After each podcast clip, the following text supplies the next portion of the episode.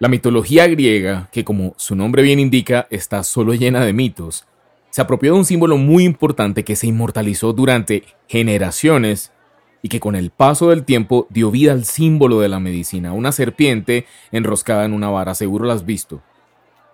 Símbolo que ha ido evolucionando pero que en sus inicios era tan simple como te lo acabo de describir, y fue conocido como el báculo o vara de Asclepio, asociado con la curación de enfermos y en general con la medicina. Como te dije hace un momento, es mitología griega de la cual posteriormente se apropiaron los romanos con su dios Esculapio. Pero entonces me pregunto, alejándome de los mitos y buscando la verdad y el poder que hay en creer correctamente, ¿de dónde realmente salió todo esto? ¿Y por qué una serpiente en una vara sería un símbolo de curación?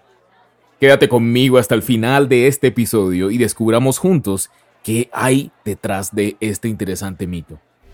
Yo soy Rubén y te doy la bienvenida a Irracional. Este es el podcast en donde hablamos de las cosas que para el mundo son una completa locura. Te doy las gracias por acompañarme en este episodio. Este es el cuarto episodio de nuestra décima temporada que se llama Mírame fijamente. Comencemos con una historia de la vida real. Recordarás a Moisés, el hombre que fue elegido por Dios para sacar a su pueblo Israel de la esclavitud y llevarlos a la tierra prometida. Bueno, por el brazo fuerte de Dios, los israelitas fueron librados de la esclavitud de Egipto, misión para la cual Dios usó a Moisés con su vara de madera que se convertía en serpiente cuando la tiraba al piso. El camino debía durar tan solo 11 días, sin embargo, ellos estuvieron en el desierto por 40 años. Pero bueno, esa es otra historia que no vamos a tocar hoy. Cuando los israelitas salieron de Egipto guiados por Moisés, Dios no solo había vencido delante de ellos a sus enemigos, pues recordarás que Dios abrió el mar rojo para que pasaran en seco y lo cerró sobre el ejército de Faraón para que no los alcanzaran, sino que también los había sustentado, alimentado y protegido. Sin embargo, habló el pueblo contra Dios y contra Moisés. Se olvidaron de sus muchos beneficios y de la esclavitud a la que estaban sometidos. Murmuraron y se rebelaron contra Dios.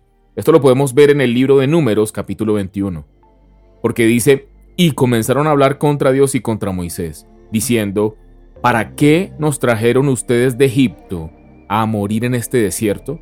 Aquí no hay pan ni agua, ya estamos hartos de esta pésima comida. Y la verdad es que nada les faltaba, tenían comida que les caía del cielo. Dice la Biblia que ellos comían trigo de los ángeles. Y la tenían en la proporción justa, nadie le faltaba nada. Una nube además caminaba sobre ellos y los protegía del sol durante el día y en la noche una columna de fuego los calentaba. Sin embargo, sus corazones se apartaban de Dios y no se acordaban de su amor y de su bondad, a tal punto que comenzaron a desear volver a la esclavitud, querían devolverse a Egipto. Esto parece la historia de, de muchas personas. Entonces, después de agotar la paciencia de Dios, Él mandó Dice la Biblia que él mandó serpientes venenosas que los mordieron y por supuesto muchos comenzaron a morir. Esto sucedió bajo el antiguo pacto donde básicamente, como dice la Biblia, la paga del pecado es la muerte. Sin embargo, nosotros ahora no estamos bajo ese pacto antiguo, sino que Dios, a través de Jesús y por fe, nos ve limpios de todo pecado, nos llama a sus hijos y nos cubre con su gracia. Puedes escuchar más sobre esta verdad en los episodios de nuestra temporada anterior que se llama El poder de creer correctamente. Y recuerda que la gracia se recibe por fe en Jesús como nuestro único y Señor Salvador. Volviendo al tema y en vista de todo lo que estaba pasando, los israelitas le dijeron a Moisés que reconocían que todo eso era un castigo terrible por haber hablado mal en contra de Dios y le pidieron que intercediera por ellos ante Dios para que apartara esas serpientes. En el libro de Números capítulo 21 versículo 7 dice que el pueblo se acercó entonces a Moisés y le dijo, Hemos pecado al hablar contra el Señor y contra ti. Ruégale al Señor que nos quite esas serpientes. Moisés intercedió por el pueblo y el Señor le dijo, Hazte una serpiente y ponla en un asta. Todos los que sean mordidos y la miren vivirán. Moisés hizo una serpiente de bronce y la puso en un asta. Los que eran mordidos miraban a la serpiente de bronce y vivían. Ojo que dice solamente que había que mirarla. Y esto es impresionante. Ahora vemos entonces de dónde viene ese símbolo de la serpiente en el asta, en la vara o en el báculo. Puedes verlo. No es mitología griega, es el mismo creador del universo haciéndolo. Y es que, claro, muchas culturas se han apropiado de muchas cosas de la Biblia, las han tergiversado, las han torcido, se han hecho ídolos basándose en la mala interpretación de la palabra de Dios. De hecho, hablando de arqueología, en esa zona se han encontrado láminas de cobre con forma de serpiente que fueron utilizadas para protegerse de la mordedura venenosa de los reptiles. Hay poder en creer correctamente. Yo personalmente prefiero creer en lo que dice la Biblia que en la mitología griega. O sea, ¿por qué razón pondría los mitos por encima de Dios? Pero continuemos, porque aquí se pone todavía mejor. Y es importante que hagamos claridad en que la serpiente de bronce no era un objeto con un poder sobrenatural. Sígueme con atención. Esta serpiente era un signo del poder salvador de Dios para quien acudía a él y le pedía ayuda creyendo. Dios no quería que su pueblo se enfocara en lo que les faltaba en ese momento, en lo que ellos desde, lo, desde su individualidad o desde su egoísmo estaban deseando, y muchísimo menos que estuvieran pensando en su pasado. Por el contrario, Dios tenía planes maravillosos para ellos. Tenía preparada una tierra próspera en la que fluía leche y miel. Pero ellos dejaron de ver a Dios y de creer en lo que Él estaba haciendo por mirarse ellos mismos. Como me gusta decir, nos encanta mirarnos el ombligo. Y efectivamente complicaron todo, pues desobedeciendo a Dios, hablando mal de Dios. Pero aún hay algo más importante por descubrir y a lo mejor puedas estar preguntándote a qué se parece la serpiente en la vara. ¿Por qué Dios le pide a Moisés que la levante para que todos la vean y así sean salvos de la muerte? Solamente es detenernos un momento a pensar en esto. ¿A qué se parece? Y la idea siempre es abrir la mente, abrir el corazón a lo que te voy a decir. La serpiente de bronce levantada sobre ese mástil es también una prefiguración un tipo de Cristo clavado en la cruz. Desde la cruz, por solo mirarlo a Él, Jesús nos libra del veneno del pecado, del veneno de la culpa, del veneno de la condenación, del veneno del miedo, del veneno de la ansiedad, de la desesperación, de la falta de fe, con solo mirarlo. Esto es sin duda una imagen profética de la obra de Jesús en la cruz, de la perfecta y suficiente obra de Jesús en la cruz. Es decir, que al igual que los profetas del Antiguo Testamento, desde Génesis se establece que se está esperando al Mesías Salvador. O sea, se está buscando hacia el futuro en el Antiguo Testamento en ese año cero. Y después del Señor, todos miramos hacia atrás, hacia ese punto donde se partió la historia en dos. En el Evangelio de Juan, Jesús dice a Nicodemo que como Moisés levantó la serpiente en el desierto, Así tiene que ser levantado el Hijo del Hombre, para que todo el que crea en Él tenga la vida eterna. Y te lo voy a leer porque estas palabras son de verdad muy, muy impactantes y seguro va a traer revelación a tu vida. Dice Juan en el capítulo 3, versículos 14 al 18. Como levantó Moisés la serpiente en el desierto, así también tiene que ser levantado el Hijo del Hombre para que todo el que crea en Él tenga vida eterna. Porque tanto amó Dios al mundo que dio a su Hijo unigénito, para que todo el que cree en Él no se pierda, sino que tenga vida eterna. Dios no envió a su Hijo al mundo para condenar al mundo, sino para salvarlo por medio de Él. El que cree en Él no es condenado, pero el que no cree ya está condenado por no haber creído en el nombre del Hijo unigénito de Dios. Increíble. Puedo ver a la gente en el desierto con Moisés diciendo que cómo así que tenían que mirar esa serpiente que era un símbolo maldito, que cómo así que no recibían un tratamiento o cómo así que no recibían una cirugía, una incisión en la parte donde los mordió la serpiente. Pero no, solamente tenían que mirar. Y exactamente nos pasa a todos en algún momento de la vida, en el camino de la fe, no, no vemos que aquí solamente dice que el que cree en él, pero no es creer de manera superficial, porque la Biblia dice que aún los demonios creen y tiemblan. No, es vivir conforme a la palabra de Dios, buscarlo de día y de noche, enamorarse de Dios, comenzar a conocerlo un poco más, buscarlo, hablarlo, ponerlo de primero y de verdad creer que cuando oras en el secreto, encuentras la presencia de Dios y que además es galardonador de los que le buscan. Definitivamente necesitamos a Dios. Estarás de acuerdo conmigo en que necesitamos a Jesús todo el tiempo. Y yo te invito a que des ese paso de acercarte a Él, abrirle tu vida para que Él pueda entrar. Hay varias cosas importantes en este pasaje que acabamos de leer que quiero compartirte algunas que yo me preguntaba cuando leía esto por primera vez. Lo primero es, ¿por qué Dios usa una serpiente si se supone que es un animal maldito? En Gálatas capítulo 3 dice, Cristo nos rescató, nos sacó de la maldición de la ley al hacerse maldición por nosotros, pues está escrito, maldito todo lo que es colgado de un madero. O sea, el pacto anterior ya no prevalece sobre nosotros como te explicaba al principio. Definitivamente ninguna rueda está suelta en la palabra de Dios. Y espero de verdad que esto genere la transformación que genera mirar a la cruz. Segundo, entonces Jesús vino a eliminar, derogar, destruir la ley. De ninguna manera. Jesús vino entonces a cumplir la ley. Porque ninguno de nosotros, por más que intentara, podría cumplirla en su totalidad. Ninguno de nosotros es perfecto por sí mismo.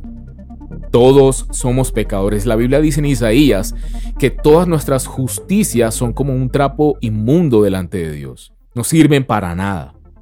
Así que Dios envió a su Hijo para que la cumpliera por nosotros y nos hizo justos, limpios, perfectos a través de su sangre nos hizo sus hijos, herederos de todas las promesas sin necesidad de nada diferente a creer en Jesús. Y aquí te invito a meditar en dos pasajes. Mateo 5:17 dice, no piensen que he venido a anular la ley o los profetas, no he venido a anularlos, sino a darles cumplimiento. Y en Gálatas 3:22 dice, pero la escritura declara que todo el mundo es prisionero del pecado para que, mediante la fe en Jesucristo, lo prometido se les conceda a los que creen. Como dice en Eclesiastés, la vida es fácil, pero somos nosotros los que nos esforzamos en complicarla. Creemos que hay que hacer obras. En el momento exacto donde tú creas que primero tienes que hacer obras para alcanzar favor o que Dios te ame más y te dé algo, estás pecando gravemente. Estás volviendo al Antiguo Testamento. Es gracia ¿Qué es la gracia? Favor inmerecido. No lo merecemos. Por lo tanto, no hay forma de acceder a semejante bendición. Y es una gracia abundante. La Biblia dice que aquellos que se esfuerzan por entrar en el reposo reciben la bendición de Dios. Quien recibe la abundancia de la gracia y el don de la justicia reinarán en vida. Y eso es impresionante, es una promesa increíble. Como te dije hace un momento, esta temporada y este episodio se llaman Mírame fijamente, porque esa es precisamente la invitación que Dios nos hace desde siempre. Mirar a la cruz. Cualquier cosa que tengas en la vida, cualquier circunstancia adversa o positiva o buena, siempre mirar a la cruz. No olvidarte de mirar a la cruz. Es nuestra única ancla a una victoria asegurada. Dios no está buscando personas perfectas. Dios está buscando personas que le crean. Personas que lo amen por encima de todas las cosas. Pensemos en esto. Dios nos creó a cada uno de nosotros. Hacemos parte de su plan. De su plan. No de nuestro plan. Y con esto lo que te quiero decir es que hay poder en entender que esto no se trata de nosotros. No se trata de sentirnos mal o sentirnos bien o de lo que anhelamos o de lo que nos falta se trata es de adquirir, encontrar, discernir el sentido de por qué estamos vivos. Estamos aquí porque Dios tiene una finalidad buena, perfecta y agradable con cada uno de nosotros. Nos creó para que hiciéramos ciertas cosas y nos prometió darnos todo lo necesario para tener una buena vida, próspera, abundante, feliz y plena, pero para eso tenemos que dejar de mirarnos el ombligo comenzar a caminar dentro de su voluntad que, como te digo, es buena. O sea, te va a parecer buena, te va a gustar, nos va a gustar. Agradable, o sea, fluida, cómoda y perfecta. Ideal para ti, ideal para mí. Confiar en que lo que Dios ya planeó para mi vida es mucho mejor y mucho más grande de lo que podemos imaginarnos o hacer. Dice en Efesios 1.3, Dios nos escogió en Él antes de la creación del mundo para que seamos santos y sin mancha delante de Él.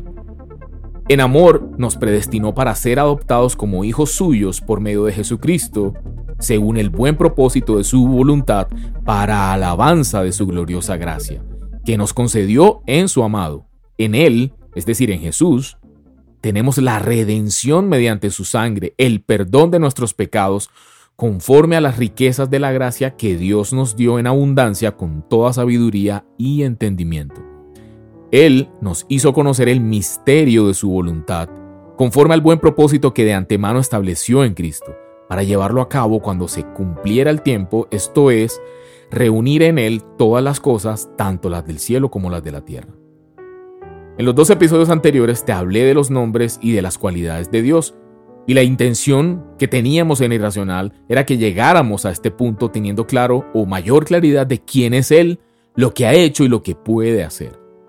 Dios no cambia, Él no es hombre para mentir ni para arrepentirse. Su palabra no pasará aunque el cielo y la tierra pasen seremos capaces de dejar de mirarnos a nosotros mismos para definitivamente comenzar a mirarlo a Él y disfrutar de la plenitud del destino para el cual fuiste creado o creada? Tenemos la ventaja al hacerlo porque Él ya sabe lo que sigue, Él ya sabe lo que viene, Él ya sabe el final. La pregunta es, ¿te atreves a confiar ciegamente en Él? Para finalizar, te comparto algo para meditar durante esta semana y lo encuentras en el libro de Proverbios capítulo 8 versículo 17. Dice, a los que me aman les correspondo, a los que me buscan me doy a conocer. Conmigo están las riquezas y la honra, la prosperidad y los bienes duraderos. Mi fruto es mejor que el oro fino, mi cosecha sobrepasa a la plata refinada. Voy por el camino de la rectitud por los senderos de la justicia, enriqueciendo a los que me aman y acrecentando sus tesoros. Impresionante. Tremenda promesa.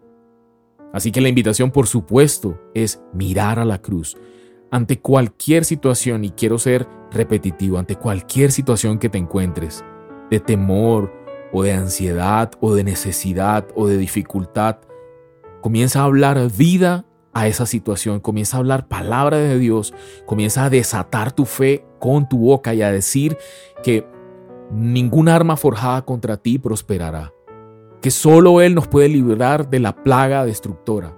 Ese tipo de, de afirmaciones, ese tipo de, de verdades son las que van a traer transformación, un verdadero rompimiento a tu vida.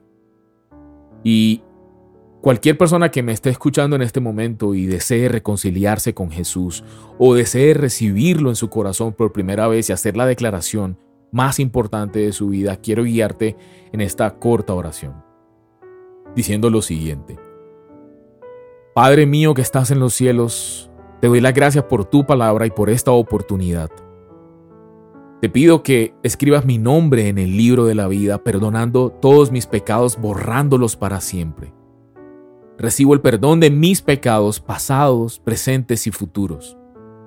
Reconozco que enviaste a tu Hijo amado Jesucristo a morir por todos nosotros en la cruz y resucitar al tercer día.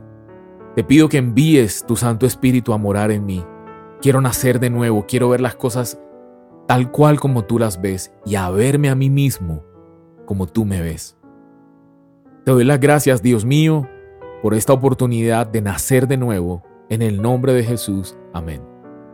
Les doy las gracias a todos los que me acompañaron hasta este punto del episodio. Espero que lo hayas disfrutado. Te felicito si hiciste la oración por primera vez. No olvides en seguirnos en arroba irracional.co en Instagram y en Twitter.